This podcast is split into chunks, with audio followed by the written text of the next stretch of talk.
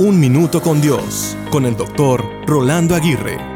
¿Te has sentido incómodo alguna vez?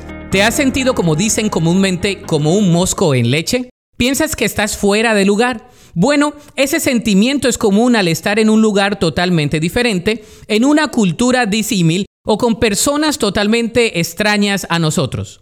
Esto se conoce como un sentido de incomodidad, que se refiere al estado de perder la comodidad por lo no familiar o circunstancial.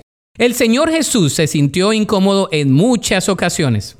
Cuando estuvo con los fariseos y religiosos, se sintió incómodo. En ocasiones se sintió incómodo por el comportamiento de sus discípulos y hasta experimentó este sentimiento en su mismo hogar y ciudad. Jesús vivió el rechazo y la incomodidad en su sentido más profundo. Sin embargo, aunque se sintió incómodo, nunca perdió su enfoque de la tarea que tenía por realizar y de su misión de salvar a la humanidad perdida.